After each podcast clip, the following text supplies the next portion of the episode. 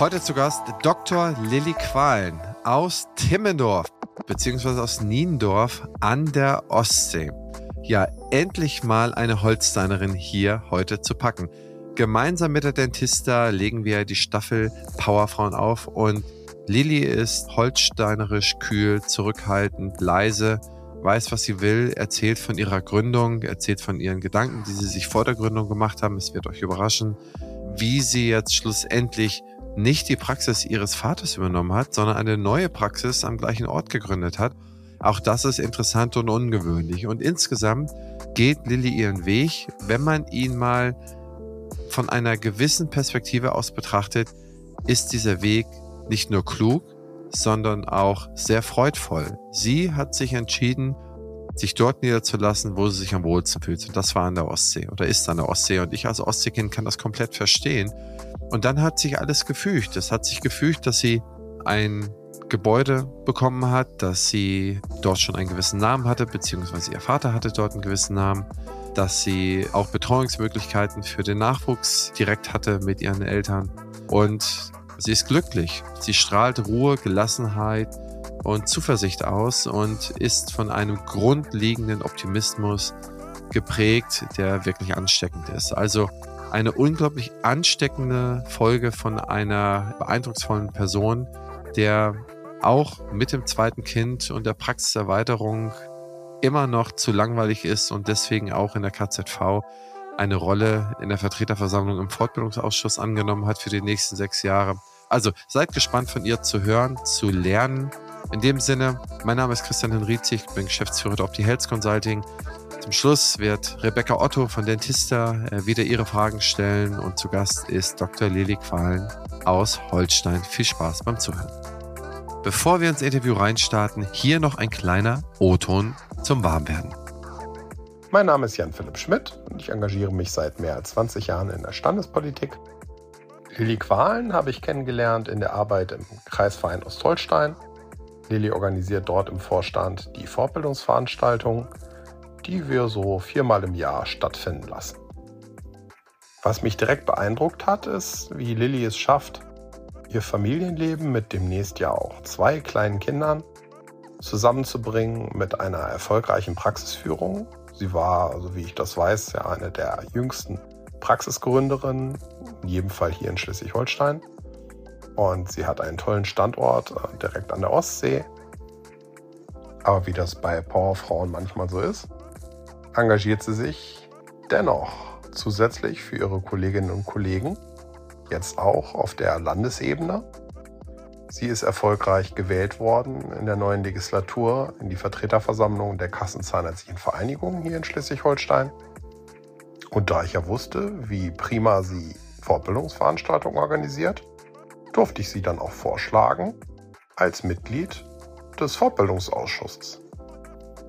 Die Wahl hat dann mit breiter Mehrheit geklappt.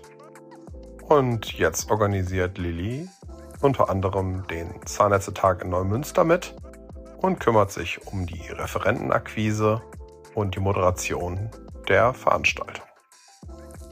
Ich freue mich sehr, dass ich mit Lilly zusammenarbeiten darf, insbesondere auch, weil sie es immer wieder schafft, uns zu motivieren und ja, innovative und spannende Ideen einbringt. Ich bin mir sehr sicher, dass sie weiterhin einen erfolgreichen Weg in der Standespolitik beschreiten wird. Und natürlich wünsche ich ihr auch für das Privatleben, für ihre Familie und für ihre Praxis alles erdenklich Gute.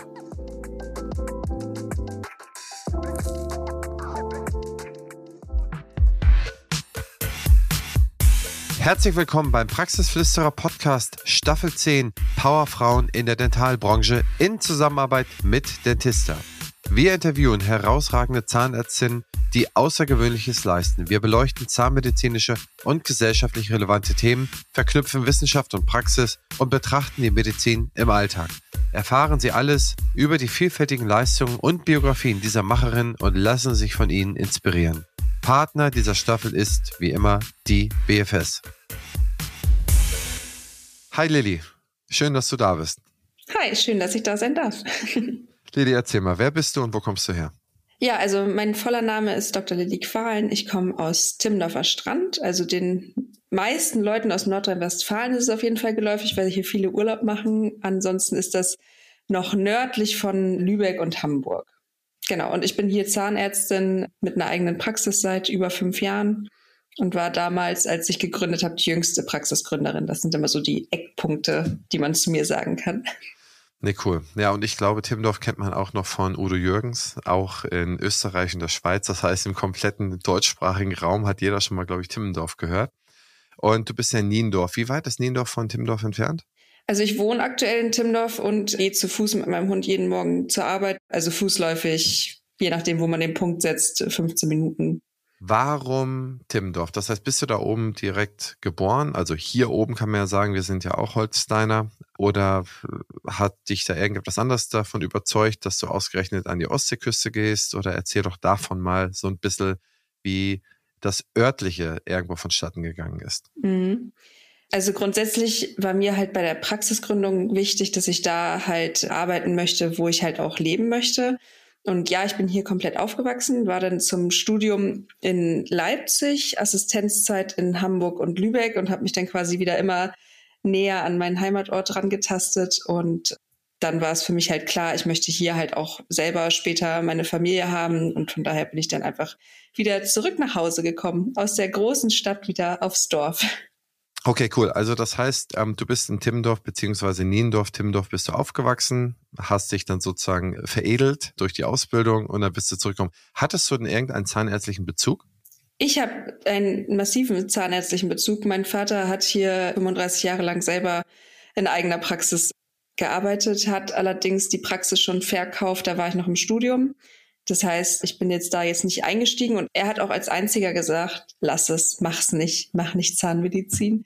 Und ich wollte es dann trotzdem und dann hat er mich natürlich auch total unterstützt dabei. Aber ja, das war natürlich klar. Es wurde mir vorgelebt und ich habe mir Gedanken gemacht, was könnte was für mich sein? Und dann dachte ich mir, irgendwie das, was Papa macht, ist irgendwie cool. Er ist mittags bei uns, er ist abends bei uns und die Arbeitszeiten taugen mir und er ist halt dicht dran. Und das fand ich dann irgendwie schön. Aber das ist ja schon super interessant. Das heißt, obwohl du studiert hast, Zahnmedizin studiert hast, hat dein Vater seine Praxis veräußert. Normalerweise erlebe ich in, ich, ich glaube, du bist der einzige Fall, den ich kenne. Solange irgendwo die Kinder im zahnmedizinischen Studium sind, haben die Eltern eigentlich immer alles getan, um das in der dynastischen Nachfolge zu halten. Das heißt, haben voll investiert, haben nochmal, auch wenn sie 76 waren, nochmal zwei Jahre rangelegt, bis die Kinder dann irgendwie so weit waren. Aber bei dir war das dann komplett anders. Da würde ich ganz gerne mal eintauchen. Hast du gesagt, verkauf die Praxis, ich will eh neu gründen und ich möchte eh meine eigenen Fußstapfen hinterlassen und ich möchte es eh anders machen? War das eine gemeinsame Entscheidung oder was waren da so die Beweggründe, dass es dann äh, ja so gekommen ist? Also man kann ja mal sagen, dass man als junger Mensch irgendwie ja noch relativ lange in so einer Findungsphase ist. Gerade so meine Generation weiß ja irgendwie so gar nicht, was sie machen möchte und wo und wie und überhaupt. Und ich habe dann immer gesagt, boah, ich habe jetzt richtig Bock noch auf die große Stadt. Ich werde nach dem Studium vielleicht noch mal nach München. Konnte ich mir am Ende alles nicht leisten, deshalb habe ich es nicht gemacht. Aber meine Fantasie war halt erstmal, mich irgendwie deutschlandweit noch mal auszutoben und gar nicht so früh wieder nach Hause zu kommen. Und dann war es halt so, mein Vater ist halt schon ein bisschen älter und hat dann einfach tatsächlich mit 67, glaube ich, war da, hat er dann einfach Glück gehabt, dass er überhaupt noch seine Praxis verkaufen konnte, weil er die auch schon in dritter Hand quasi hatte. Also es war jetzt auch wirklich von den Räumlichkeiten, das Haus hat einen sehr dunklen Flur, einen ganz alten, knatschigen Aufzug. Also es war jetzt auch nicht mehr das Potenzial da, dass man hätte sagen können, ja, das lohnt sich, darauf zu warten. Und von daher war es dann am Ende schön, dass er hier in der Region auch Zahnarzt war, weil das hat mir schon im Start sehr geholfen. Der Name war halt bekannt. Mein Name ist ja ein bisschen speziell. Qualen kann man sich dann ja mal ganz gut merken und assoziiert man vielleicht auch manchmal negativ. Das war dann am Ende für mich trotzdem gut, dass es so war, dass er hier halt mal Zahnarzt war. Aber es war auch gut, dass ich nicht seine Praxis übernommen habe, weil da war halt einfach wirklich nicht mehr viel Potenzial für eine ja, neue, moderne Praxis. Da waren zu wenig Räume, zu klein, zu düster die Lage war nicht optimal. Und von daher war es okay. Aber ich hatte da tatsächlich keiner der Aktien drin. Er hat einfach nur gemerkt, okay, ich glaube, Lilly möchte jetzt die Praxis nicht unbedingt haben und das lohnt sich dann auch nicht dafür noch zu warten. Ja, das kann ich gut verstehen. Ich meine, mit 67, da will man ja auch langsam mal zum Ende gehen. Ja, und da war ich im fünften oder sechsten Semester. Also da wäre da auch noch eine gewisse Zeit gekommen, ja. Okay, krass. Ja, ja, okay, das ist absolut nachvollziehbar. Hieß dein Vater, also hat er seine, seinen Praxisnamen denn auch mit Vorname und Nachname ausgeschrieben oder hat er sich nur Zahnarzt Qualen genannt? Nee, das war ganz klassisch. Das war ja auch noch die Zeit, wo man von der Kammer vorgegeben bekommen hat, wie ein Praxisschild auszusehen hat. Da stand halt wirklich drauf Zahnarztpraxis Wolfqualen. Punkt. Telefonnummer, Öffnungszeiten. Ne, okay. Aber das ist ja schon mal echt lustig. Das heißt, du bist dann zurückgekommen und hast gesagt, okay, pass auf, das ging ja auch ganz flott, das Zahnmedizinstudium, auch die, die, sozusagen die Assistenzzeit. Und dann hast du dir selber Räumlichkeiten gesucht oder wie ist dein Screening vorgegangen? Hast du gesagt, alles rund um die Lübecker Bucht, also da liegt Timmendorf, rund um die Lübecker Bucht ist für mich okay oder hast du gesagt, alles zwischen Hamburg und Kiel ist okay oder warst du direkt fokussiert auf deinen Heimatort Timmendorf, Niendorf? Ja, es war mehr oder weniger ein Zufall. Also ich hatte meine erste Assistenzstelle in einer Mundkiefer-Gesichtschirurgischen Praxis in Hamburg und äh, habe mich da super unwohl gefühlt und war eh schon so, oh Gott, wenn jetzt das das ist, wofür ich studiert habe, dann ist es nicht das Richtige. Und dann ergab sich hier einfach die Chance auf eine Mietfläche, tatsächlich direkt in meinem Heimatort in einem Neubau. Das sollte ein Ärztehaus werden. Und dann hieß es einfach, ja, entweder du nimmst es jetzt oder wir haben schon einen anderen Zahnarzt, der es nehmen würde. Und dann habe ich gedacht, okay, krass, ich bin zwar jetzt in meiner ersten Assi-Stelle gerade mal sechs Monate am Arbeiten und habe dem dann aber zugesagt. Und dann war für mich klar, ich wechsle nochmal meine Assi-Stelle, bin dann halt nach Lübeck, da hatte ich auch wirklich eine schöne Zeit. Aber es war dann auch wirklich von Anfang an klar, ich muss sofort anfangen, sobald die Assistenzzeit rum ist, weil die Räumlichkeiten waren dann quasi schon angemietet. Also im Prinzip, du hattest ja eingangs gesagt, du wolltest dahin, wo du dich eigentlich so wohlfühlst, wo du leben willst, wo du deine Familie sozusagen erziehen möchtest. Aber dann sind es dann doch immer wieder diese kleinen Zufälle, die einen dann direkt auf den Punkt bringen. Ich meine, man kann ja das Leben ja nicht immer wie an einer Perlenkette dann aufknüpfen kann sagen, okay, jetzt im nächsten Jahr möchte ich das, im übernächsten Jahr das und dann Kinder und dann dies und dann jenes. Meist kommt dann ja immer irgendwo etwas dazwischen oder manchmal kommt es auch ein bisschen früher als geplant. Aber das kann ich schon sehr, sehr gut nachvollziehen, wenn es da eine gute Gelegenheit gibt und wenn man sich auf deiner Webseite die Praxisräumlichkeiten und das Gebäude per se anschaut, dann sieht das ja echt schon klasse aus. Ne? Also sieht es ja richtig, richtig willkommen aus, dass man das dann macht. Aber als du den Mietvertrag unterschrieben hast, wenn ich dich jetzt mal so direkt frage, da warst du ja noch nicht bei einer Bank. Da hast du ja noch nicht wahrscheinlich irgendetwas über eine Finanzierung und Praxisausstattung und Konzept und all das, was man dann irgendwie ja normalerweise sich so zurechtlegt dann warst du ja an der Stelle eigentlich noch gar nicht, oder? Nee, also das, das Haus hat sich halt eh noch im Bau befunden, von daher war es nicht ganz so dramatisch. Es ging dann am Ende, glaube ich, so um die letzten fünf, sechs Monate, wo das dann halt quasi bezugsfertig war, das Gebäude. Ich glaube, auch wenn ich zu dem Zeitpunkt in meiner Lübecker Assistenzstelle gewesen wäre, wo ich mich super wohl gefühlt hätte, dann hätte ich vielleicht die Entscheidung auch nicht gefällt. Aber es war halt diese Kombination aus Hamburg. Es hat mir da überhaupt nicht getaugt. Ich konnte da irgendwie eh nicht wohnen, bin gependelt und war total genervt. Und dann war es einfach der perfekte Zeitpunkt und halt eben auch dieser Zufall gewissermaßen zu sagen, okay, ich mache das jetzt. Und klar, nee, da war ich natürlich noch nicht großartig bei der Bank. Ich hatte aber ja immer das Glück, meinen Vater so ein bisschen als alten Hasen, als Berater bei mir zu haben. Und der hat einfach gesagt, äh, das kriegen wir hin. Und ich habe dann auch dran geglaubt. Ja, ich meine, zumindest so ein gefühltes Sicherheitsnest, obwohl das meistens, das ist meine Erfahrung, ja gar nicht eingegriffen werden müsste. Aber dieses gefühlte Sicherheitsnetz, das bringt einen immer schon unglaubliche Sicherheit, dann solche Entscheidungen dann zu fällen, dass man sagt, okay, im absoluten Zweifel habe ich da jemanden, der mir möglicherweise dann so ein bisschen hilft oder der mir, der mich dann dabei unterstützt. Aber okay, gehen wir mal weiter. Dann warst du in der Assistenzstelle in Lübeck, dann hat sich das Gebäude oder der Bau des Gebäudes sich dem Ende geneigt und du hast dann langsam angefangen zu planen. Was waren denn so die ersten Schritte, die du gegangen bist? Wie bist du da vorgegangen? Also das allererste, was halt tatsächlich war, dass ich Kontakt zum Depot aufgenommen habe. Da habe ich dann mich natürlich auch auf das verlassen, mit dem mein Vater früher gearbeitet hat, habe ich dann die Bauzeichner von dem Depot angefragt für die Fläche, gesagt, so, das sind die Räumlichkeiten, wie kann man das machen? Und dann hat man natürlich schon direkt eine Vision. Dann hat man halt diese ich hatte ja wirklich das Glück, dass ich 200 Quadratmeter Freifläche hatte und sagen konnte, so und so möchte ich es haben. Das Depot hat dann halt so ein bisschen was vorgelegt und die konnten mir dann natürlich auch erste Zahlen nennen. Das heißt, ich wusste, okay, so viel muss ich investieren. ich bin ja auch nicht direkt gleich in die Vollen gegangen. Also jetzt hat meine Praxis fünf Behandlungszimmer. Ich habe gestartet mit zwei. Das heißt, die Räume waren halt alle fertig vorbereitet, aber wir sind halt nicht direkt ja mit dem vollen Potenzial da eingestiegen, sondern haben halt gesagt, wir machen das Step by Step. Und demnach hatte ich dann quasi erstmal eine abgespeckte Variante meiner vollständig geplanten Praxis vom Depot und bin damit dann irgendwann mit meinem Papa tatsächlich zur Bank getingelt, weil ich gesagt habe, oh Gott, Papa, das kann ich nicht alleine machen. Da musst du mitkommen. Und außerdem kannten die ihn ja noch von früher. Das ist dann immer ganz gut, da hat man schon mal einen Fuß in der Tür. Und so ist das Ganze dann immer konkreter geworden. Das Gute war auch, dass mein damaliger Chef das auch alles wusste und das halt auch total unterstützt hat. Also dem war klar, ich werde nach der Assistenzzeit leider sofort gehen. Aber er hat es halt sehr befürwortet und war halt auch immer noch mit einem offenen Ohr dabei und hat mir ja bis heute halt einen guten Kontakt und unterstützt mich auch bis heute noch dabei, ja. Okay, das heißt, die ersten Schritte, die, die waren dann, irgendwann hast du die Kreditzusage, dann hast du dann, du hast ja abgespeckt geplant. Was für einen Vorteil hat es aus deiner Sicht gehabt, nicht gleich alles auszustatten, sondern nur mit zwei Zimmern anzufangen? Ich kann es gar nicht genau sagen, weil ich muss sagen, ich habe jetzt zu einem Zeitpunkt gegründet, als die Kredite wirklich unfassbar günstig waren. Also ich hätte wahrscheinlich auch gleich in die Vollen gehen können.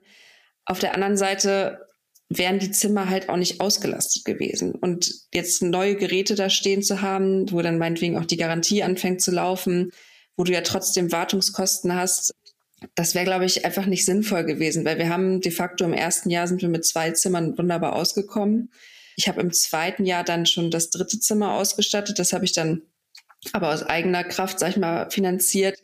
Und im dritten Jahr kam das vierte Zimmer und dieses Jahr jetzt das fünfte. Also es hat sich halt wirklich genauso entwickelt, wie ich es halt gebraucht habe. Ich habe immer geschaut, kommen wir damit gut aus oder kommen wir damit eben nicht aus. Und zwei Zimmer waren halt optimal. Und so hatte ich halt quasi jedes Jahr irgendwie ein neues Gerät da stehen und habe nicht einfach schon die Geräte da ja ungenutzt stehen lassen. Also das würde ich mal sagen, ist der Vorteil. Du hast es gerade angedeutet, dass du das dritte Zimmer dann sozusagen aus eigener Kraft dann bezahlt hast. Hast du dann quasi die ganze Erweiterung dann selber stemmen können oder musstest du nochmal dein Darlehen erweitern? Ich habe das fünfte Zimmer nachfinanziert, das dritte und vierte nicht, weil ich aber auch extrem sparsam gelebt habe. Also ich habe wirklich geschaut, weil ich mir dachte, okay, ich bin jung, andere Leute machen in dem Alter noch was ganz anderes oder stecken vielleicht noch in der Ausbildung, Studium und habe dann einfach wirklich mehr oder weniger für die Praxis gelebt, habe mir halt einfach das Geld beiseite gelegt und gesagt, okay, gucken mal, was an Investitionen noch kommt und war dann eigentlich auch recht stolz darauf. Jetzt bei den aktuellen Zinsen ist es ja auch dann wieder ganz gut, wenn man selber was sich beiseite gelegt hat und es eben nicht von der Bank unbedingt braucht, das Geld. Ne? Und das war halt klar, mein Lebensstil war halt natürlich nicht das eines Zahnarztes, aber für mein Alter war es halt dann ja trotzdem etwas, worauf man stolz sein kann, dass man es einfach selber geschafft hat, die Praxis größer zu machen. Wo wir gerade von der Zukunft sprechen. Die BFS ist eines der führenden Health-Tech-Unternehmen auf dem deutschen Gesundheitsmarkt. Was ich besonders spannend finde, ist ihr Digital Health Dialogue. Hier werden die Gesundheitsthemen der Zukunft aufgelistet und gemeinsam diskutiert. Auch ich bin dabei und stelle meinen Gästen daraus Fragen, wie zum Beispiel, wie wird die Digitalisierung dein Arbeiten verändern oder wie ticken die Patienten und Patientinnen von morgen. Mach mit und trage deinen Teil dazu bei, die Digitalisierung patientenfreundlich und praxisnah zu gestalten, damit die Medizin von morgen zum Vorteil für alle wird. Zu finden ist diese unter meinebfs.de-dhd. Ich wiederhole meinebfs.de-dhd. Du möchtest deine Karriere und oder deine Praxis auf das nächste Level bringen, dein betriebswirtschaftliches Know-how verbessern und dabei völlig flexibel bleiben? Beim Fernstudium zum Dental Manager werden euch alle relevanten Inhalte zu BWL, Marketing, Hygiene und Co. vermitteln. Das Fernstudium ist vollständig digital und IHK-zertifiziert. Das ist einmalig in der Dentalbranche. Das Fernstudium ist sowohl für Zahnmedizinerinnen als auch für zahnärztliches Fachpersonal geeignet. Alle Informationen zum Dental Manager findest du unter www.dentalmanager.online. Den Link findest du wie immer in den Shownotes. Ein passendes Ergänzungsformat zum Praxisflüsterer ist Küste und Kiez mit meiner Co-Host Dr. Anne Heitz. Wir beantworten Fragen in 15 bis 20 Minuten und immer und stets Dienstag früh in eurem Podcast-Player. Ihr Charme, mein Gepolter. Ich glaube, das ist unterhaltsam. Hört doch einfach mal rein. Als du dann deinen Eröffnungstag hattest, da hast du doch sicherlich im Vorfeld schon eine gewisse Werbeaktivität anfahren lassen. Denn du hast dir ja wahrscheinlich irgendwie ausgerechnet, ich brauche so und so viele Neupatienten pro Monat. Ich fange ja bei null an und ich brauche so und so viele Termine und ab dann und dann möchte ich voll sein. Erzähl mir mal etwas darüber. Wie hast du das geplant? Wie hast du das gemacht und wie hat sich dann nachher ausgespielt? Also genau genommen habe ich nichts davon gemacht. Also ich hatte ja keine Praxisberater. Ich hatte meinen Dad, so, da wusste ich halt, okay, bei meinem Vater lief es halt irgendwie ja doch 35 Jahre lang ganz gut. Ich habe meinen Businessplan selber geschrieben. Die Bank hat auch so ein bisschen gelächelt über die Zahlen. Die fanden es, glaube ich, echt tatsächlich eher ganz putzig, wie ich damit ankam. Haben wir gesagt, komm, das kriegt die schon irgendwie hin. Weil ja auch die ländliche Region, sagt man, nicht so einen hohen Konkurrenzdruck hat wie jetzt in, in Hamburg, wo alle 100 Meter ein Zahnarzt ist. Das heißt, ich habe mir darüber gar keine Gedanken gemacht. Ich habe halt irgendwie geguckt, dass am Ende des Monats das Geld reicht und dass es irgendwie passt und habe irgendwie so auf diesen Break-Even gewartet, der dann ja auch zum Glück relativ schnell gekommen ist. Ich habe vorher versucht, ein bisschen Werbung zu machen. Da hat einem das ländliche dann aber wieder so ein bisschen Gegenwind gegeben, weil einfach hier es nicht gerne gesehen wird, wenn man Werbung macht. Das heißt, ich wurde relativ schnell vom äh, Vorsitzenden des Kreisvereins kontaktiert und gebeten, doch meine Werbemaßnahmen einzustellen. Da hätten sich doch andere Kollegen beschwert. Das heißt, ich hatte schlussendlich ein äh, Banner am Praxisbalkon vorne, ist ein Balkon dran. Da hing dann nur ein Banner dran mit der Telefonnummer. Man konnte auf der Website schon mal Termine vereinbaren. Und dann hat es sich tatsächlich einfach Step by Step entwickelt. Also wir hatten Tage, da waren zwei Patienten da. Jetzt haben wir Tage, da sind 50 Patienten da. Das hat sich einfach wirklich hauptsächlich über Mund-zu-Mund-Propaganda und ganz wenig nur über überhaupt Werbung entwickelt, weil ich ja da auch einfach ein schlechtes Gefühl hatte, Werbung zu machen. Ich wollte ja hier auch keinem irgendwie auf den Schlips treten. Ich will ja auch im Guten sein mit allen Kollegen und habe dann von daher ja eine schwierige Zeit durchgestanden, aber es zahlt sich halt irgendwann in der Regel ja aus, auch ohne Werbung. Zwei Fragen dazu. A, wie lange war die für dich empfundene schwierige Zeit? Und B, was für Werbemaßnahmen hast du denn gemacht, dass du angerufen geworden bist, dass du, ob du das nicht etwas dezenter machen könntest, um es mal vorsichtig zu formulieren? Ja, also es war, es war völlig undramatisch. Ich hatte, wie gesagt, diesen Banner an der, an dem Haus. Der war vielleicht, weiß nicht, 1,50 mal ein Meter oder so, also nichts Großes. Und ich hatte kleine Flugblätter in einem Neubaugebiet, weil ich ja auch nicht Bestandspatienten von anderen Kollegen abwerben wollte, sondern ich bin halt in ein Neubaugebiet gegangen, bin hier noch ein bisschen in die Hotels, in die Gastronomie gegangen, habe da einfach Flyer verteilt, so wir machen eine neue Praxis auf. Wenn Sie noch keinen Zahnarzt haben, deshalb ja im Neubaugebiet, dann freuen wir uns, Sie als Patienten bei uns zu begrüßen. Also das war's. Wir haben wirklich keine bezahlten Werbungen oder großartig was gemacht. Es waren halt ganz einfache Flugblätter, also super oldschool. Und das hat dann anscheinend irgendjemanden erreicht, der das gar nicht witzig fand. Und dann kam es zu dieser Beschwerde. Und wie lange war diese saure Gurkenzeit oder diese von dir empfundene von zwei Patienten bis, was weiß ich, zehn Patienten und ich muss jetzt da irgendwie durchzeit? Ja, also es war, wie gesagt, dieser Punkt von, von roten auf schwarze Zahlen, das waren halt ungefähr sieben Monate die man ja aber auch mit so einem Liquiditätskredit, den man ja auch irgendwie bewusst aufnimmt, irgendwie überstehen konnte. Und generell einfach die ersten anderthalb Jahre, würde ich sagen, waren die schwierigsten. Das heißt, diese Findungsphase auch mit Mitarbeitern des Teams, da waren auch ein paar Fehlgriffe dabei und bis man dann halt so eine stabile Basis um sich herum hatte. Wir hatten es ja vorhin schon das Thema Sicherheit. Ich bin extremer Sicherheitstyp. Und das war für mich einfach schwierig, dass man auch da Personalwechsel schon im ersten Jahr hatte und solche Sachen. Also ich würde sagen, die ersten anderthalb Jahre waren die schwierigsten. Dann lief es gerade gut und dann kam Corona. ja, das kann ich mir vorstellen. 2018 hast du gegründet. Wie du gesagt hast, dann warst du gerade raus und dann kam das nächste Drama. Da kann man sich auch schönere Sachen vorstellen im Nachhinein betrachtet. Aber letztendlich ist es ja auch wie so eine, ja, wie so eine Feuerprobe, ne? Man wird ja durch ja nicht schlechter, ne, durch das Managen von solchen Dingen. Ja, genau, auf jeden Fall. Also ich habe ich hab ja dann auch wirklich viel Zeit gehabt, mich wirklich auch mit den Strukturen der Praxis auseinanderzusetzen, mich um Personalwesen zu kümmern, auch mich selber weiterzuentwickeln in dem Bereich.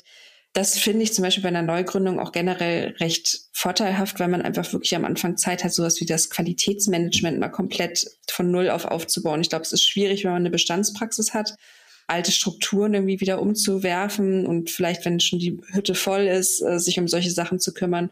Und von daher hatte ich einen Soft-Start, der entspannt ist zu arbeiten. Natürlich nicht so entspannt für den Kopf, wenn man sich dann doch immer Gedanken macht. Aber es hat sich ja, wie gesagt, nach sieben Monaten angefangen zu lohnen. Und von daher, ja, ist halt so. Neugründung. Unternehmertum gehört alles dazu. Ja, absolut. Du kannst ja nicht am ersten Tag der Praxis nur allein in der Praxis stehen. Wie hat sich dein Mitarbeiterrecruiting oder wie hast du das gemacht, als du quasi noch im Bau befindlich warst oder aus deiner Assistenzzeit heraus? Wie hast du dir da Gedanken zugemacht, da Mitarbeiter zu bekommen und wie hast du sie schlussendlich für dich begeistern können? Ich kann mir schon vorstellen, das ist ja eine Herausforderung. Man hat nichts, man trifft sich im Hotel oder bei sich zu Hause oder auf der Baustelle und macht das Mitarbeitergespräch. Wie hast du es gemacht? Genau, also da habe ich tatsächlich das Glück gehabt, dass eine alte Mitarbeiterin von meinem Vater zu dem Zeitpunkt recht unzufrieden war mit ihrer Stelle und die hatte halt Bock auf was Neues. Und die hat halt sehr viel Erfahrung mitgebracht und hat mir beim Aufbau der Praxis halt auch extrem geholfen. Das heißt, sie war nicht nur ZFA, sondern auch ZMP und ZMV. Die hat halt über die Jahre einfach alle wirklichen, ey, das war quasi die eierlegende Wollmilchsau für eine Praxis. Und das war natürlich perfekt in der Anfangszeit. Es hat dann später aus anderen Gründen nicht mehr gepasst. Also das heißt, wir haben uns dann auch nach einem Dreivierteljahr wieder voneinander getrennt, aber für die Anfangszeit war es natürlich genial. Und dann muss man sagen, ist das ländliche auch nicht so schlecht, weil ich darüber halt wirklich, ich hatte eine Hotelfachfrau für einen Empfang dann gekriegt erstmal, das war auch in, völlig in Ordnung. Und ein Azubi auch so über Mund zu Mund, ja, hier ist eine neue Praxis und die kennt man doch und fang doch da an. Also das war halt dann wirklich über dieses, man kennt sich halt im Ort, habe ich dann so Mitarbeiter gefunden. Aber es war schon nicht so leicht. Es waren halt, glaube ich, auch wieder viele glückliche Zufälle, aber auch unglückliche Zufälle, weil, wie gesagt, eben das Team sich dann relativ schnell wieder komplett umstrukturiert hatte. Ja, meistens gibt es immer eine Änderung nach einem Start, weil man sich das immer anders vorstellt, weil die Situation noch überhaupt nicht konstruiert werden kann oder kann nur leicht ankonstruiert werden. Aber wenn sie dann tatsächlich da ist, dann läuft dann doch alles ein bisschen anders. Jeder hat sich ein bisschen anders dargestellt oder sich nach seinem Wunschbild vielleicht dargestellt und man hat auch nur das hören wollen, was man was man hören will. Also die Situation ist mir auch sehr bekannt. Witzig ist, wir sind ja hier an der nördlicheren Ostsee, hier in der Nähe von Damp, Kappeln, Eckernförde.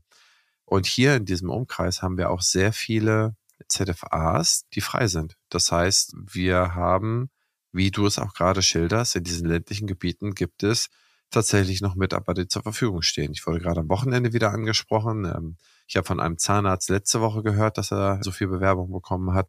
Also es gibt immer noch Dinge, für die das Land deutlich besser zu gebrauchen ist als die Stadt. Das kann man an der Stelle auch nochmal unterstreichen. Also insofern kann ich das nachempfinden. Da hat sich nämlich schon eine Frage von mir, ich habe mir auf meiner Liste gestellt, wie war die Übernahmefluktuation, also eigentlich ganz witzig, von deinen Startmitarbeitern zu deinem jetzigen Team. Aber das hast du eigentlich schon beantwortet und das frage ich eigentlich immer, weil es da immer eine Änderung gibt. Ja, und äh, das Gleiche wollte ich auch nochmal zu den Patienten fragen. Hast du auch am Anfang Patienten gehabt, die du, also oder nicht nur Einzelfälle, sondern grundsätzlich so, die, die es am Anfang schön fanden, dass sie dann einer von drei Patienten am Tag waren, wo du unendlich viel Zeit hattest und jetzt sagen, okay, jetzt hat sie nicht mehr so viel Zeit und jetzt äh, gehe ich dann woanders hin. Hat sich so etwas auch eingestellt oder musst du sagen, dass die Retention der, der Patienten schon sehr hoch ist? Also die Patienten, die wirklich jetzt bei uns ja als Neupatienten damals gekommen sind und bis heute bei uns in der Praxis sind, sind schon, würde ich sagen, eher die Mehrheit. Es gibt natürlich immer die, die mal gucken wollen, wie es bei dem neuen Zahnarzt ist. Und die siehst du dann einmal und dann gehen sie doch wieder zu ihrem Vorbehandler oder man hat eh schon auch ein komisches Gefühl dabei. Es gibt ja auch einfach Patienten, die ja von Praxis zu Praxis tingeln und überall sich beschweren über den Vorbehandler und die will man dann ja auch nicht unbedingt haben. Wenn die schon anfangen und sagen, ja, der hat das falsch gemacht, da lief das falsch, dann weißt du schon, okay, das kannst du gar nicht besser machen. Nee, aber ich würde sagen, wir haben jetzt, also wir haben jetzt echt schon einige Patienten, die halt wirklich seit 2018 bei uns sind und da freue ich mich natürlich auch immer sehr. Wir haben auch immer versucht, unsere Patienten, gerade auch die Stammpatienten, wirklich so zu behandeln, dass es jetzt keinen signifikanten Unterschied zu damals gibt. Natürlich kriegen die jetzt auch nicht mehr einen Termin innerhalb von einer Woche, das ist klar, aber man achtet schon drauf, dass die nach wie vor kurze Wartezeiten haben und eben halt sich noch genauso wohlfühlen wie am ersten Tag, sag ich mal. Zu der Region kann man da generell auch nochmal sagen, wir haben ja hier auch extrem viele Touristen. Das heißt, wir haben eigentlich jeden Tag neue Patienten, die wir nur einmal, manchmal nur zweimal sehen. Ne? Also das ist halt eh nochmal so eine Herausforderung hier bei uns. Ich springe jetzt nochmal zurück auf den Zeitpunkt, wo du deinen Mietvertrag geschlossen hast und wo du das erste Mal zur Bank gegangen bist. Da möchte ich ganz gerne mal etwas über deine Gedanken erfahren. An der Stelle warst du jetzt, glaube ich, noch in Hamburg in der Assistenz, bist gerade dabei, rüber zu wechseln nach Lübeck. Macht man sich da Gedanken drüber, ey, pass auf, wenn ich mich jetzt hier niederlasse und diese finanzielle Verpflichtung eingehe und ich die einzige Behandlerin bin, dann kann ich ja meine Familienplanung hinten anstellen. Macht man sich diese Gedanken oder hat man von vornherein oder hast du dir von vornherein da einen Plan zurechtgelegt, wie du damit umgehst? Also das Gute ist, wenn man zu dem Zeitpunkt einfach Single ist und einem das dann alles nicht so nah erscheint. Und wenn man halt, also ich werde es ja ganz oft gefragt, wie das jetzt ist, Familienplanung, Praxis zuerst, Erstfamilie, bla bla bla bla bla. Ich sage immer, es gibt sowieso sowohl für das eine als auch für das andere nicht den richtigen Zeitpunkt. Also klar, eine Praxis sollte man irgendwie spätestens mal mit 45 äh, gründen, damit man sie dann auch noch bis zur Rente abgezahlt hat. Aber alles irgendwie in between, also alles von, von Ende 20 bis Mitte 40 ist ja dann am Ende auch relativ. Und bei mir war es halt einfach so, ich hatte die Freiheit und halt eben noch diesen, diesen Spirit, viel zu arbeiten und viel zu machen, dass ich einfach die Praxis erstmal an den Anfang gestellt habe. Und ich wusste ja auch, ich bin ja immer noch relativ jung, wenn dann der Punkt kommt, an dem ich eine Familie gründen möchte. Also dadurch habe ich so, so, den Vorteil gehabt, ich war aus dem Gröbsten halt raus und wenn dann der Punkt gekommen wäre mit Familie und der kam ja dann auch nach drei Jahren Selbstständigkeit, dann war es ja auch alles schon so in den Bahnen, dass man eben nicht diese Gedanken hatte. Ich werde viel von Kolleginnen angesprochen über die sozialen Medien. Ja, ich gründe jetzt eine Praxis, aber eigentlich tickt auch die biologische Uhr. Wie würdest du das machen? Da sage ich auch immer, ja, mach es doch einfach. Also es geht irgendwie schon. Und ich glaube, es ist generell so bei Familienplanung. Man kann es eh nie planen und weiß nie, wird man schwanger, kann man überhaupt Kinder kriegen, hat man überhaupt zu dem Zeitpunkt einen Partner, wie man sich das alles vorstellt. Und so wie du auch schon am Anfang gesagt hast, also man kann ja auch einfach nicht wie eine Perlenschnur das alles durchziehen durchs Leben. Und es ergeben sich einfach Zufälle. Und bei mir fiel das auch mit der Schwangerschaft in die Corona-Zeit, wo man sich dachte, ja, super, jetzt ist sowieso schon irgendwie gerade alles stressig und dann kommt man noch was Neues dazu. Aber da habe ich mir tatsächlich 2018 sowieso nicht und auch in den Jahren davor keine großartigen Gedanken gemacht, weil einfach da war der Partner noch nicht da und da war noch dieser Wunsch nach Familie nicht so akut. Von daher war das damals nicht so das Thema. Ich glaube, was man hier sagen kann, ist, dass egal wie man es plant oder wie intensiv man sich mit verschiedenen Szenarien beschäftigt, es kommt bei negativen Szenarien meistens niemals so schlimm, wie man sich das ausmalt. Und es kommt bei positiven Szenarien, ist es niemals so, so gülden oder so golden, wie man sich das so zurechtlegt. Das heißt, ich glaube, es ist immer in einer abgepufferten Mittelschicht. Das heißt, in dem Moment, wo alles perfekt ist, klappt das mit dem Kinderkriegen nicht. In dem Moment, wo man sagt, ich möchte meine Praxis jetzt machen, findet man nicht die perfekte Praxis. Eigentlich ist das immer so ein Hin- und Herspielen. Und nur diejenigen, die dann sagen, ich muss es perfekt immer den Nagel auf den Kopf treffen. Ich muss zwei Schläge brauchen, um den Nagel in die Wand zu kriegen. Und ich darf nicht daneben und ich darf nicht schräg und so weiter. Nur diejenigen machen sich da den größten Selbststress und, und werden oft von sich selber da enttäuscht. Und ich glaube, das sieht man ja jetzt an dir. Ich hätte mich jetzt extrem gewundert, hättest du jetzt gesagt, ja, ich habe das alles voll durchgeplant. 22 wollte ich äh, Kind kriegen. Das hätte mich gewundert, denn meistens ist es, wenn es vernünftig miteinander läuft, ist es in einem erwartbaren Korridor, aber nicht so fix geplant, sondern es passiert irgendwie und man organisiert es soweit für sich, dass es dann passt. Daraus anschließend von der Organisationsfähigkeit, gehen wir mal darauf so ein bisschen ein. Du hast natürlich einen riesen Vorteil, deine Eltern sind in der Nähe. Und ich gehe mal davon aus, du sagtest ja eingangs, äh, dein Kind hast du bei deinen Eltern aktuell. Wie sehr hat das deine Gedanken beeinflusst, dass du gesagt hast, ich gehe in meine Heimatstadt, da fühle ich mich wohl, da gründe ich eine Praxis, dass du sagst, ich habe mein persönliches Umfeld da und egal was passiert, ich kann mein Kind weggeben, wenn ich mal irgendwie mir die Hand breche, springt Fatih ein und so weiter und so fort. Hat das denn irgendwie deine Gedanken ja irgendwie tangiert? Also damals in diesem unternehmerischen Leichtsinn zu sagen, ich gründe jetzt einfach mal eine Praxis, war es halt eben alles noch nicht so super konkret. Also ich glaube, wenn man einen richtigen Praxisberater an seiner Seite hat, dann wäre man gezwungen, sich diese Fragen alle zu stellen. Und ich habe sie mir irgendwie alle nicht gestellt. Ein bisschen ja ins Blaue hinein gegründet. Aber im Nachhinein habe ich halt super viele Schlüsse jetzt für mich gezogen, wo ich auch immer wieder mit meinem Mann sage, der, da hat halt in Hamburg gewohnt, und der sagt auch jedes Mal, wenn wir hier sind, Gott bin ich froh, dass wir hier auf dem Land leben und das Kind hier auch mal unbeschwert rumrennen kann und nicht überall eine große Straßenkreuzung wartet. Das sind aber Sachen, die sich ja zufällig ergeben haben und die für uns halt optimal sind. Dass meine Eltern hier wohnen und in der Kinderbetreuung mithelfen, klar ist auch ein Punkt, es ist einfach unbezahlbar viel wert und ich kann auch da schwer nur Tipps geben, wie man das machen würde, wenn man die Situation halt nicht hätte. Es sind halt, wie gesagt, alles Fragen, die ich mir zum Glück nicht vorher gestellt habe, weil ich glaube, dann hätte ich mir zu viele Gedanken gemacht. Also wenn man da relativ unbeschwert an so eine Praxisgründung rangeht und eben noch nicht so viele Gedanken in die Richtung hat, macht es auch vieles leichter, weil sonst wird man ja nur noch in diesem Gedankenkarussell stecken und sagen, oh Gott, kriege ich das hin, so wie ich mir das vorstelle, habe ich die Gegebenheiten. Dann kann man ja auch quasi nur eine Praxis da gründen, wo die Eltern wohnen. Das ist ja auch totaler Quatsch. Und von daher bin ich wirklich froh, dass ich mir zum Anfang diese Gedanken noch gar nicht gemacht habe, weil ich halt eben den Partner überhaupt noch gar nicht dafür hatte und die Situation einfach eine ganz, ganz andere war. Da war ich halt einfach, ja, wie alt war ich da? Eine Assistenzzeit 25. Mir war das alles egal. Ich war so, ja, klar, machen wir, kriegen wir hin. Und dann war ich so unbeschwert und die Schwierigkeiten ergeben sich ja und genauso wie positive Zufälle kommen, kommen auch negative Zufälle. Und das ist, glaube ich, wirklich für den Kopf. Es ist schön, wenn man eben noch nicht zu viel im Vorhinein sich darüber zermartert hat, weil sonst hätte man vielleicht auch schon die perfekte Antwort auf alle Fragen. Und wenn es dann anders kommt, dann hätte man wahrscheinlich auch so ein, immer diese Enttäuschung. So, ja, jetzt hat es nicht so geklappt, wie ich mir damals in meinem Beratergespräch gedacht habe, dass man das managen wird.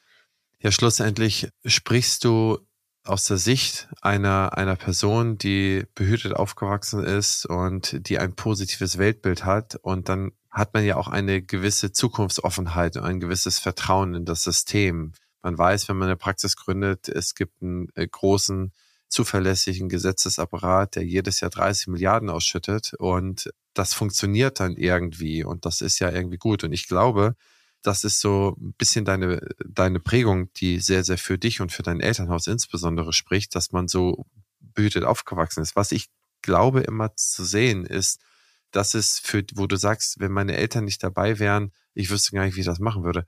Ich glaube, das ist ein Riesenpunkt, wenn man irgendwo gründet und hat da wirklich überhaupt gar keinen sozialen Connect ah, und hat noch den Kinderwunsch dann ist es ein Punkt, der unfassbar schwierig wird. Also entweder bei die potenziellen Schwiegereltern oder Tante, Onkel oder Eltern. Ich sehe immer wieder, dass das zu haarsträubenden Problemen geführt ist, die man irgendwie halbwegs zurecht bekommt, aber einige auch sehr hart dort ins Gericht gehen, sehr schnell alt werden und sehr schnell sich selber dann irgendwie sozusagen ausbluten lassen, also wie gesagt kaputt gehen das ist ein wirklich ein nicht zu unterschätzender Vorteil, wo ich glaube, dass ganz viele andere Sachen eigentlich gar nicht so wichtig sind. Aber ich glaube, wenn man ein soziales Umfeld hat, gerade bei der Kinderfrage, also einfach mal schnell, ich muss jetzt hierhin, kannst du mal kurz oder einfach mal dieses spontane einen Rückgriff drauf nehmen.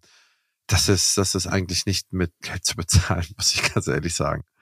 Ja, da gibt's da gibt's halt so verschiedene, verschiedene Punkte. Also Punkt eins ist ja mein soziales Umfeld, auch erstmal mein, mein erster Patientenstamm gewesen. Ne? Also meine Familie, meine Freunde, alle leben hier. Natürlich sind die, müssen die dann erstmal zu mir kommen.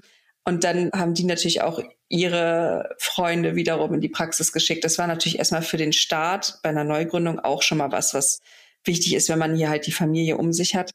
Und was ich halt mitbekomme, also meine Cousine ist zum Beispiel selbstständig und ist eben weg von der Familie. Die macht was ganz anderes, aber die hat dieses Kind halt auch super oft bei der Arbeit dabei, weil sie einfach niemanden hat, der das übernehmen kann. Und da sehe ich dann schon immer, wie herausfordernd das Ganze ist. Also ich glaube, wenn man dann nicht so ein Glück hat, wie ich zum Beispiel auch mit meinem Team, die haben ja auch teilweise auf mein Kind aufgepasst. Also das, das war ja auch total putzig. Das muss ja auch nicht unbedingt so sein, dass die da Bock drauf haben. Also man muss dann halt wirklich schauen, dass man wahrscheinlich das über eine Nanny macht, die dann aber auch bezahlt werden muss. Und sowas ist heutzutage auch nicht irgendwie günstig oder irgendwas dergleichen. Und die Leute sind halt auch mal krank. Und bei der eigenen Familie weiß man halt, okay, meine Mutter nimmt den Kleinen auch, wenn sie Rückenschmerzen hat und meldet sich nicht krank, sondern sagt dann, ja klar, kann ich auf ihn aufpassen, wir sind ja um die Ecke. Absolut. Und jeder, der schon mal eine Nanny gesucht hat, ey, das ist auch nicht mal so eben, wie man es bei den Geissens sieht, dass dann irgendwie 40 Bewerbungen kommen und du sagst, okay, die nehme ich, die nehme ich nicht oder so. Und als Zahnärztin hat man ja auch nicht unbedingt die Homeoffice-Möglichkeit. Das ist ja auch nochmal irgendwie so ein Punkt. In anderen Berufen, also bei mir hier im Büro, ich sehe hier jeden, jeden Tag im Büro laufen hier Kinder rum aber die können auch ins Homeoffice gehen. Aber es ist was ganz anderes. Ich muss keinen irgendwo verarzten, wo jemand direkt gegenüber von mir steht. Und wenn man da eine gewisse Flexibilität hat, heutzutage dankenswerterweise, dann hat man ja hier die Möglichkeit. Und in Zukunft ist das, glaube ich, für die Betriebe auch noch wichtiger, diese Möglichkeit zu geben. Denn wenn man schaut, wir laufen in eine geriatrische Demografie ein. Irgendwann müssen wir unsere Eltern pflegen.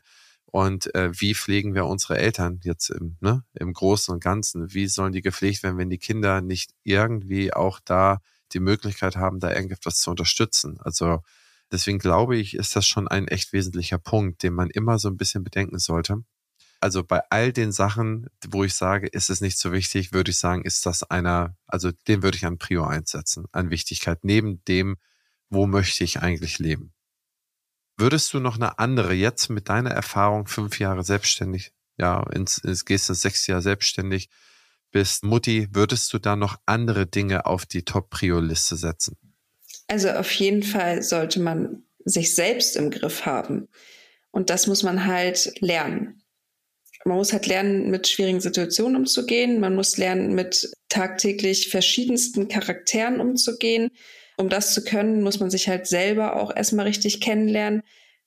Den Fehler in Anführungsstrichen habe ich auch gemacht, dass ich mich erst wirklich nach einem Jahr damit angefangen habe zu beschäftigen. So, wer bin ich? Was bedeutet Führung? Was, was möchte mein Personal? Was sind das für Leute? Also, das ist halt, finde ich, so ein unfassbar wichtiger Punkt, dass man sich mit, mit sich selbst und mit anderen Menschen auseinandersetzt, dass man sich da in dem Bereich Personal wirklich gut weiterbildet, weil das ist ja das, was ich sage. Ich habe ein Team um mich, wo ich mein Kind abgeben kann und die lieben meinen Kleinen. Also das ist halt etwas, das auch genauso wie eine Familie zu haben, etwas, was unbezahlbar ist. Also das Aller, Allerwichtigste ist, glaube ich, wirklich, schaff dir ein Arbeitsumfeld, in dem du dich wirklich so wohl fühlst, weil du einfach die meiste Zeit deines Lebens dort verbringst. Das ist ja einfach so. Und wenn ich dich jetzt auch reden höre und du sagst, jeden Tag rennen hier Kinder rum, das ist ja auch was, was mit unfassbar viel Vertrauen und Zufriedenheit zu tun hat, weil man würde ja sein Kind nicht auf die Arbeit mitnehmen, wenn man sagen würde, oh Gott, das geht gar nicht, sondern das macht man ja auch nur, wenn da halt nette, nette Leute sind und man sich da wohlfühlt und man sich das auch für das Kind gut vorstellen kann. Also sowas, einfach generell das Aller, Allerwichtigste ist, glaube ich, sich ein Umfeld zu schaffen, in dem man selber das Team glücklich ist und dann sind am Ende auch die Patienten glücklich und dann ergibt sich auch alles andere. Also einfach diese, diese positive Einstellung dazu. Ja, diese positive Einstellung, die merke ich bei dir sehr deutlich. Das ist wirklich sehr, sehr erfrischend. Welche drei Dinge sind denn aus deiner Sicht schlechter gelaufen, als du es erwartet hast? Ja, also ich, ich, das ist, das ist jetzt natürlich ein bisschen schwierig zu sagen, weil aus jedem Rückschlag hat man ja auch tatsächlich was gelernt. Also es war für mich jetzt nie so, dass ich dachte, oh Gott, das ist ja so schlecht gelaufen, das habe ich mir ganz anders vorgestellt sondern es war natürlich im ersten Jahr schade, zum Beispiel, dass es mit dem Team nicht so geklappt hat, wie ich es mir vorgestellt habe. Auf der anderen Seite war es genau das Richtige, weil es war für mich der Knackpunkt oder der Schlüsselmoment zu sagen, okay, ich muss mich jetzt mit mir und Mitarbeiterführung auseinandersetzen. Das heißt, es war ein riesen Learning für mich. Ich habe danach ein mega geiles Team gefunden und habe seitdem, also das sind halt die Mädels teilweise immer noch bis heute da. Und es ist halt immer besser geworden. Also auch wenn ich mir das in dem Moment dachte ich, oh Gott, die Welt bricht zusammen, ich verliere eine Mitarbeiterin im ersten Jahr. Aber im Nachhinein war es halt wiederum genau das Richtige, weil es mich halt eben zum Nachdenken angeregt hat und gesagt, ich dann gesagt habe, ja, da muss ich halt einfach mehr mich mit beschäftigen und das hat sich halt auch total ausgezahlt. Also jetzt bin ich halt super glücklich. Also ich gehe halt wirklich jeden Tag gerne zur Arbeit, weil ich die Leute auch gerne sehe. Ne, weil es einfach sehr positiv ist. Dann klar der Punkt mit dem finanziellen, wo man vielleicht am Anfang denkt, so, ja, hm, angestellt würde ich jetzt vielleicht ein bisschen mehr verdienen, weil ich jetzt gerade wirklich einfach jeden Cent in die Praxis stecke. Aber auch das relativiert sich dann ja schnell und man merkt, okay, gut, es, es kommt ja halt auch vieles Positives bei rum, wenn man halt viel in seine, in seine eigene Praxis reinsteckt, dann kann man auch irgendwann viel daraus ziehen und halt vor allen Dingen auch viele Freiheiten, alleine, wie möchte ich arbeiten, wann möchte ich arbeiten, das kann man sich jetzt Angestellter ja eben nicht so einfach aussuchen. Also dass viele, ja, was halt schwierig ist, zahlt sie am Ende irgendwo aus. Und ja, dann würde ich sagen, war nochmal diese Corona-Zeit echt ätzend, muss ich sagen, weil man da eben gerade super auf dem aufsteigenden Ast war und dann wieder so zurückgeholt wurde. Aber auch das wieder sind äußere Einflüsse, kann man halt nichts machen. Ich glaube, da wird auch nie jemand mit gerechnet haben und da wird auch nie wieder jemand mit rechnen, dass so eine Situation kommt. Aber auch da bin ich im Nachhinein froh, dass es gekommen ist, so wie es war, weil auch da haben wir halt total viel draus gelernt aus der Zeit. Also es hat ja nicht nur, nicht nur Schlechtes gebracht, sondern es hat ja dann auch so ein gewisses Umdenken einem gebracht und, und man wurde wieder vor eine neue Herausforderung gestellt, obwohl man gerade eigentlich keine andere gebrauchen konnte. Aber hat dann ja auch als Team wieder besser zusammengehalten und Wege gefunden. Also all das, eigentlich sind diese ganzen Challenges, die sich ergeben, die man sich halt nicht wünscht. Aber es war jedes Mal im Nachgang total positiv für das eigene Wachstum auch. Einfach, dass man sich selbst weiterentwickelt. Weil ohne Hürden würde man ja einfach so vor sich hin dümpeln. Und ja, es ist immer in dem Moment schwierig, aber im Nachhinein ist man echt happy, wenn man halt wieder irgendwas geschafft hat. Sehr guter Punkt, sehr klug. Wie bildest du dich fort oder wie viel Zeit investierst du in deine persönliche Aus- und Fortbildung? Viel zu viel Zeit. Also wenn man meine Fortbildungspunkte sich zusammennimmt, habe ich äh, mehr als das Dreifache von dem gemacht, was ich hätte machen müssen in fünf Jahren. Da gibt es ja so eine, ja, diese Richtlinie, wie viel man sich fortbilden muss. Und dann kann man eben ja gucken, wie viel man will. Ich habe halt wirklich, ja, ich mache wöchentlich eigentlich ähm, Fortbildung zum Thema Personal und persönliche Weiterentwicklung. Und ja, eigentlich schon jeden Monat auch laufend dann natürlich zahnmedizinische Themen. Also das, das ist schon auch viel Zeit, aber auch da muss man sagen, Corona wieder super genial. Viele Sachen kann man einfach von zu Hause aus machen. Muss halt nicht mehr überall hinfahren. Aber auf der anderen Seite gibt es natürlich auch tolle Veranstaltungen, wo man dann auch Bock hat, deutschlandweit mal unterwegs zu sein. Das ist schon sehr zeitintensiv und das muss man halt mit Kind so ein bisschen abwägen will ich jetzt dieses Wochenende vielleicht einfach mit der Familie sein oder will ich jetzt nach München fahren mir das Mega-Event dort nicht entgehen zu lassen. Aber ja, also grundsätzlich mache ich halt mehr als notwendig, aber es bringt mir halt Stand jetzt auch noch super viel Spaß und durch diese viele, vielen Online-Veranstaltungen kann man halt auch wirklich viel mit Familie gut vereinbaren. Wie planst du dein oder wie sieht dein Tag aus? Du hast ja jetzt ein Kind, glaube ich, ne? Genau, das zweite ist im Bauch. Das zweite ist in, in, in Produktion. Genau. Das heißt, wie sieht dein Tagesablauf auf wie, oder dein Wochenablauf aus? Wie viele Stunden behandelst du? Wie organisierst du das Kind? Das ist ja wahrscheinlich, wenn es 21 geboren ist, Kindergarten gibt's noch nicht, maximal Kita, ne? Ich würde sagen, wenn man jetzt wirklich alles, alles zusammennimmt, habe ich am Anfang irgendwas um die 60 Wochenstunden gearbeitet. Da kam natürlich auch Bürokratie und ganz viel ringsrum noch dazu. Am Patienten bin ich jetzt auch nicht mehr als 35 Stunden. Aber es ist halt eben ja nicht, man arbeitet nur die Zeit, sondern man arbeitet ja auch ringsrum. Denn wenn man auch noch Social Media macht, kommen da auch noch so ein paar Stunden dazu, die man sich irgendwie hätte sparen können, die aber ja auch Spaß bringen. Nee, also ich habe tatsächlich Hundedienst und mein Mann hat den Kinderdienst, weil er auch im Homeoffice arbeiten kann. Also der kann halt wirklich von überall aus arbeiten. Der muss jetzt nicht immer mit, mit Kunden in Kontakt sein, sondern kann es halt von zu Hause aus machen. Das heißt, ich gehe morgens mit dem Hund, ich gehe mittags mit dem Hund, ich gehe abends mit dem Hund und das ist halt mein Hundedienst und arbeite dann dazwischen. Und mein Mann bringt den Kleinen in die, in die Kita, die dann zwei Stunden später anrufen, das sagt, das Kind ist krank. Und dann fängt das Chaos ja erst richtig an. Also klar, das Kind ist offiziell von Montag bis Freitag, von morgens um acht bis mittags um zwei in der, in der, in der Kita, aber das ist ja dann auch eher eine Illusion zu glauben, dass das wirklich so läuft. Die erste Zeit vor allen Dingen war er dann doch wieder mehr zu Hause und da habe ich halt auch Glück, dass mein Mann halt wirklich von zu Hause aus schaffen kann und nicht so viel vom Stundenvolumen machen muss wie ich, dass er halt wirklich sehr, sehr oft den Kleinen dann auch trotzdem zu Hause bei sich hatte. Coole Aufteilung. Aber dir scheint ja trotzdem noch langweilig zu sein, denn ich habe jetzt ich gucke mir immer dieses Standesmagazin durch, einmal im Monat oder so, glaube ich, kriege ich das nochmal zugeschickt. Und jetzt habe ich gesehen, dass du bei der letzten Wahl in irgendeinen Ausschuss gewählt worden bist. War das jetzt Versorgungswerk oder war das Zulassungsausschuss? Nee, ich bin tatsächlich im äh, Fortbildungsausschuss. Fortbildungsausschuss, okay. Jetzt erzähl mal, wie hast du jetzt dafür noch Zeit oder wie ist, ist dir langweilig oder, oder wie kommt es, dass du dich da engagieren möchtest, so früh?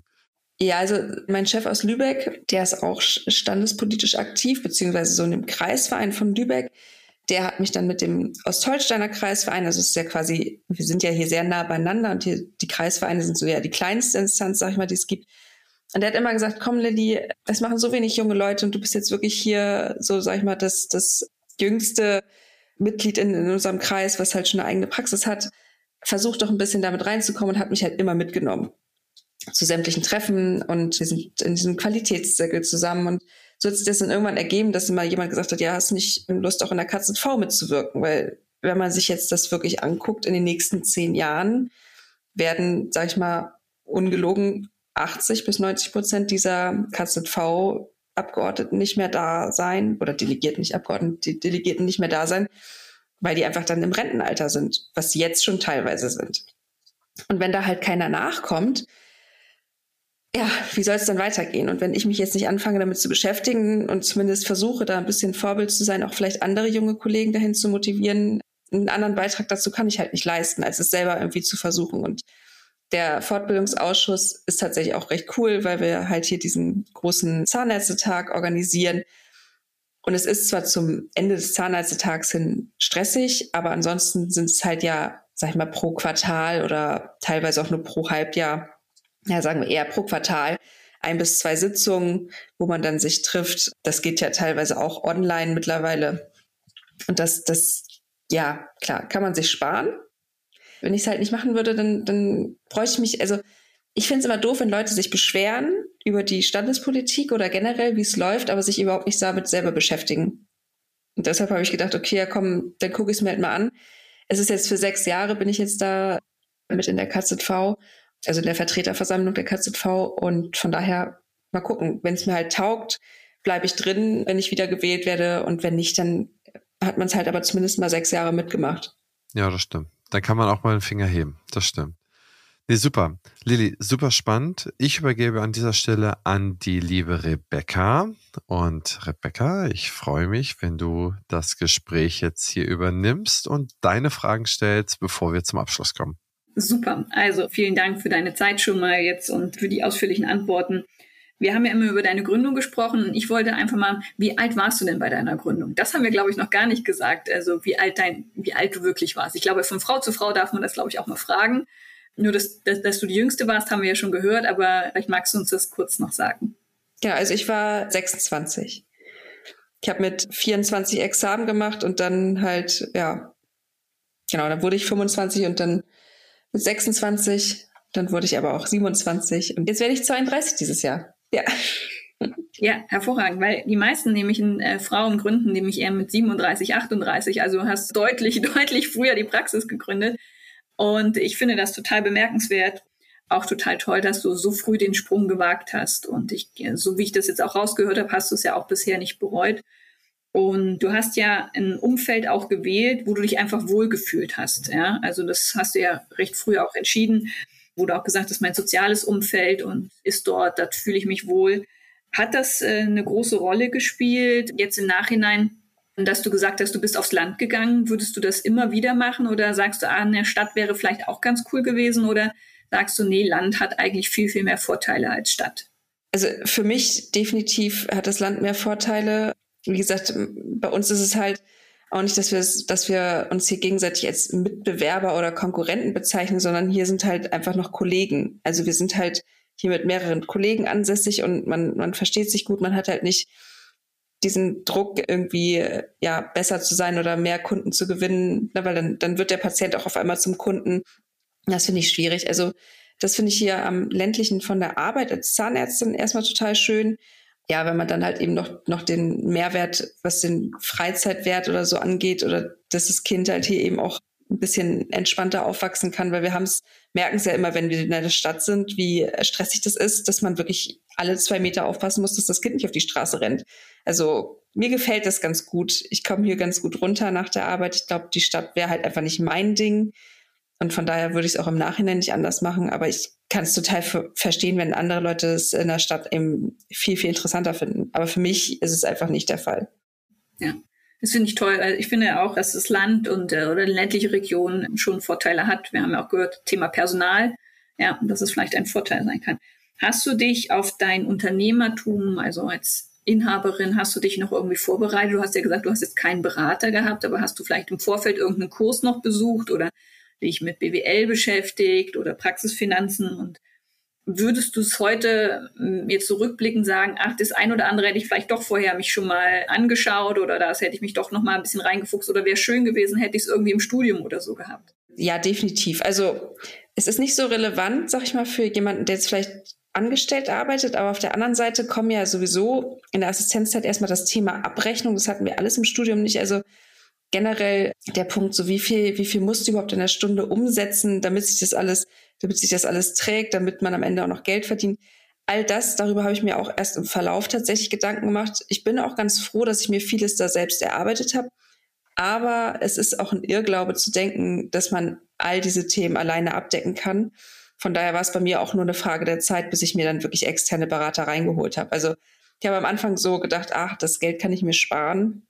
Ein Steuerberater reicht, aber das ist halt totaler Quatsch. Also mittlerweile habe ich jetzt auch, sag ich mal, so vier Dienstleister, auch in dem Controlling-Bereich, wo ich sehr, sehr froh bin, dass die mir wirklich dann Einblick geben in die Themen, die ich im Studium einfach nicht hatte, die man aber auch nicht alle braucht, weil es halt eben auch Leute gibt, die super smarte Lösungen haben und einem das einfach nahebringen können. Also es ist cool, sich das selbst zu erarbeiten, so wie ich es gemacht habe, aber ich glaube, diesen Stress kann man sich auch sparen, wenn man sagt, okay, man holt sich da in dem Bereich einfach einen starken Partner dazu als externen Dienstleister beispielsweise, der einem da einfach diesen Dschungel an Zahlen mal näher bringt, weil die Zeit hat man irgendwann einfach auch nicht mehr, sich damit komplett selber auseinanderzusetzen. Ich würde gerne nochmal auf das Thema Kinder äh, in der Niederlassung sprechen kommen. Du hast ja gesagt, du hast dein Kind ja nach drei Jahren Niederlassung bekommen. Wie hast du es in der Praxis organisiert? Wie lange hast du gearbeitet? Hast du noch eine zahnärztliche Kollegin gehabt? Und ähm, wie bist du wieder eingestiegen? Ich habe ja gehört, ihr habt es privat gut aufgeteilt zwischen dir und deinem Mann, zwischen Hunde- und Kinderdienst, was ich eine gute Aufteilung auch finde. Wie hast du es während der Schwangerschaft für dich organisiert?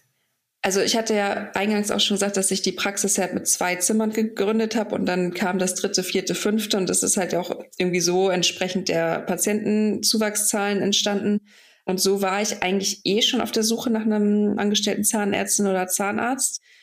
Und dann wurde ich halt schwanger und dann wurde diese Suche halt auf einmal sehr akut, weil ich hatte halt schon die ganze Zeit gesagt, okay, ich merke, es ist Potenzial da, dass man hier auch zu zweit tätig ist. Und als ich dann schwanger wurde, war klar, okay, die Person sollte halt vielleicht schon mindestens vier, fünf Monate hier arbeiten, bevor ich dann entspannt, sag ich mal, zu Hause bleiben könnte. Schlussendlich war es dann auch so tatsächlich, dass meine Kollegin, die auch wirklich unfassbar toll ist, die hat dann ähm, am 1. Januar angefangen und am 21. April habe ich meinen Sohn bekommen. Das heißt, sie war jetzt dann gerade so vier Monate da und musste mich dann direkt vertreten. Allerdings habe ich wirklich bis, also am 21. April ist er geboren und ich habe bis zum 20. April 19 Uhr abends gearbeitet. das war halt schon heftig. Also das hätte ich so nicht planen können. Ich hatte Glück, dass mein Kind wirklich ein Stichtagkind war und wir haben halt auch bis zu dem Stichtag den Kalender bestellt. Weil es war klar, dass ich meine Kollegin so früh halt auch nicht alleine lassen möchte. Die Patienten mussten sie erstmal kennenlernen. Ja, also da ist schon nicht schlecht, wenn man jemanden schon so, sag ich mal, ein halbes Jahr in der Praxis hat, um dann ja, eben die Patienten auch darauf vorzubereiten. Wann bist du wieder eingestiegen nach der Geburt? Wie lange warst du dann zu Hause gewesen? Nicht wirklich lange, also vier Wochen. Dann habe ich wieder angefangen, ein bisschen zu arbeiten und ich glaube, nach sechs Wochen war ich dann schon wieder quasi wie halbtags drin und nach zwei Monaten wieder fast voll. Also das, das ist schon krass. Also das würde ich auch niemandem zu raten, das so zu machen. Ich hatte halt Glück, dass ich so eine unkomplizierte Schwangerschaft hatte, dass ich eine unkomplizierte Geburt hatte, dass ich danach halt schnell wieder fit war, aber es kann ja auch ganz anders laufen. Also jetzt bin ich ja auch wieder schwanger, gehe zumindest drei Wochen vor Stichtag, höre ich auf zu arbeiten. Also so ein bisschen mehr Sicherheit in dem Bereich. Das hätte ja keiner ahnen können, dass ich wirklich bis zum letzten Tag durcharbeiten kann. Ja, aber äh, hast recht, das ist schon eine bemerkenswerte Leistung und äh, das ist auch gut, dass es geklappt hat. Ja, das ist ja, wie gesagt, nicht immer so der Fall, aber ja, da sieht man mal, was wir alles als Selbstständige irgendwie so ein bisschen auch leisten können, was möglich ist und was wir manchmal auch auf uns nehmen, um das in, im Betrieb irgendwie immer aufrecht zu erhalten. Also muss man sagen, also Hut ab, dass du das so gemacht hast, das ist wirklich schon äh, bemerkenswert. Wir haben ja so ein bisschen gesprochen, du hast jetzt über dein Familienglück auch gesprochen, dass du dort angekommen bist und ähm, was bedeutet für dich jetzt eigentlich jetzt so beruflicher Erfolg? Bist du jetzt sagst, ich bin zufrieden, ich habe das erreicht, was ich wollte, ich bin Anfang 30, habe eine Familie und es ist eigentlich so, wie definierst du jetzt deinen Erfolg oder deinen beruflichen Erfolg? Weil wir haben ja am Anfang mal gesprochen über das, den Lebensstil eines Zahnarztes. Da gibt's ja einfach noch diese Klischees, die man einfach so hat, wo man einfach sagt, ja, die fahren halt alle ein Auto, äh, ein bestimmtes Auto, eine Automarke und die haben es ich glaube, dieses Bild wandelt sich ja auch ein bisschen gerade mit uns jungen Kolleginnen. Also für mich ist, ist der berufliche Erfolg generell natürlich die Zufriedenheit. Also, dass ich mir halt wirklich was aufgebaut habe, wo ich wirklich jeden Tag super gerne hingehe, was mir einfach wirklich gefällt von der Lage, vom Personal, auch von Patientenstamm. Also, dass einfach generell mich das glücklich macht, was ich da mache und mich das nicht unfassbar stresst. Und dann bin ich natürlich schon auch so aufgewachsen, dass man auch als Frau sein Leben selbst bestreiten kann und es auch jederzeit könnte. Also natürlich habe ich einen Partner und eine Familie und äh, toi toi toi sind wir noch, bis dass der Tod uns scheidet, zusammen. Aber ich bin halt immer so, dass ich sage, ich könnte auch alles irgendwie alleine stemmen und könnte das irgendwie alles selber schaffen. Das ist für mich so der Erfolg, den man als Frau sich erarbeiten kann, wo man sagen kann, ich wäre jetzt nicht darauf angewiesen auf einen starken Mann, an meiner Seite, sondern ich kann halt mit dem, was ich mache, auch mein Leben selbst irgendwie tragen und das Leben ist auch gut so, wie es ist. Also für mich ist es so in Ordnung. Ich war, wie gesagt, auch super bescheiden in der ersten Zeit und habe mir das auch erstmal alles so erarbeitet.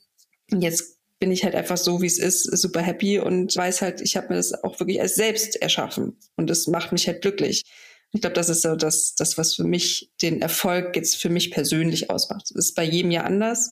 Viele sagen halt, okay, sie brauchen Statussymbole, um ihren Erfolg zu definieren. Für mich ist es einfach, ich kann halt unbeschwert jeden Morgen die Praxis aufschließen und weiß, da erwartet mich jetzt nicht Chaos, was meine mentale Stärke fordert, sondern es ist halt einfach schön, was ich mache und es bringt mir Spaß. Ja, das waren nochmal schöne Worte zum Schluss und ich finde, du bist echt ein Role Model, ein gutes Beispiel für junge Kolleginnen, wie Praxisgründung und Familie und auch Zufriedenheit und Lebensqualität einfach auch gut funktionieren kann, wenn man, glaube ich, einen Ort gefunden hat, wo man sich wohlfühlt. Und das ist wirklich eine tolle Geschichte, die du da erzählt hast. Und vielen lieben Dank nochmal für deine Zeit und dass du an unserem Podcast teilgenommen hast. Sehr gerne. Danke, dass ich dabei sein durfte. Ja, auch von mir, Lilly, vielen Dank. Vom Holsteiner zum Holsteiner, da sieht man mal, dass die glücklichsten Menschen in Deutschland, Schleswig-Holstein leben und dass neun von zehn der glücklichsten Menschen im Norden von Europa leben. Also insofern, ich glaube, das hast du jetzt sehr, sehr gut, ohne dass wir weitere Quellen bemühen müssen, zum Ausdruck gebracht. Äh, vielen Dank für deine überlegten und sachlichen Antworten. Du vertrittst unser Bundesland perfekt, würde ich sagen. Und ich glaube, für alle jungen Zahnärztinnen und auch Zahnärzte, die vor Entscheidungen treffen, die können eigentlich sehr, sehr viel mitnehmen.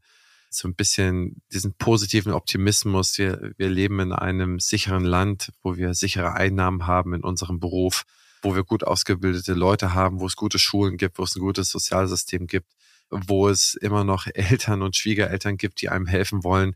Das heißt, es sind alles Sachen, die eigentlich grundsätzlich sehr, sehr positiv ist. mit so ein bisschen Optimismus und ein bisschen weniger Entzweiung, das, was man täglich so in den Nachrichten liest, glaube ich, kann man sehr, sehr positiv in die Zukunft schauen. Und ich glaube, das hast du ganz toll auf den Punkt gebracht. Und dafür danken wir dir sehr, dass du dir die Zeit dafür genommen hast. Ja, ich danke euch auch. Super. Und ihr, liebe Zuhörerinnen und Zuhörer, ich hoffe, euch hat diese Episode gefallen. Wenn sie euch gefallen hat, dann empfehlt sie doch weiter oder hinterlasst einen kleinen Kommentar und ein paar Sterne. Und äh, bis zum nächsten Mal, ihr und eure Rebecca, Christian und in diesem Fall Lilly. Ciao, ciao.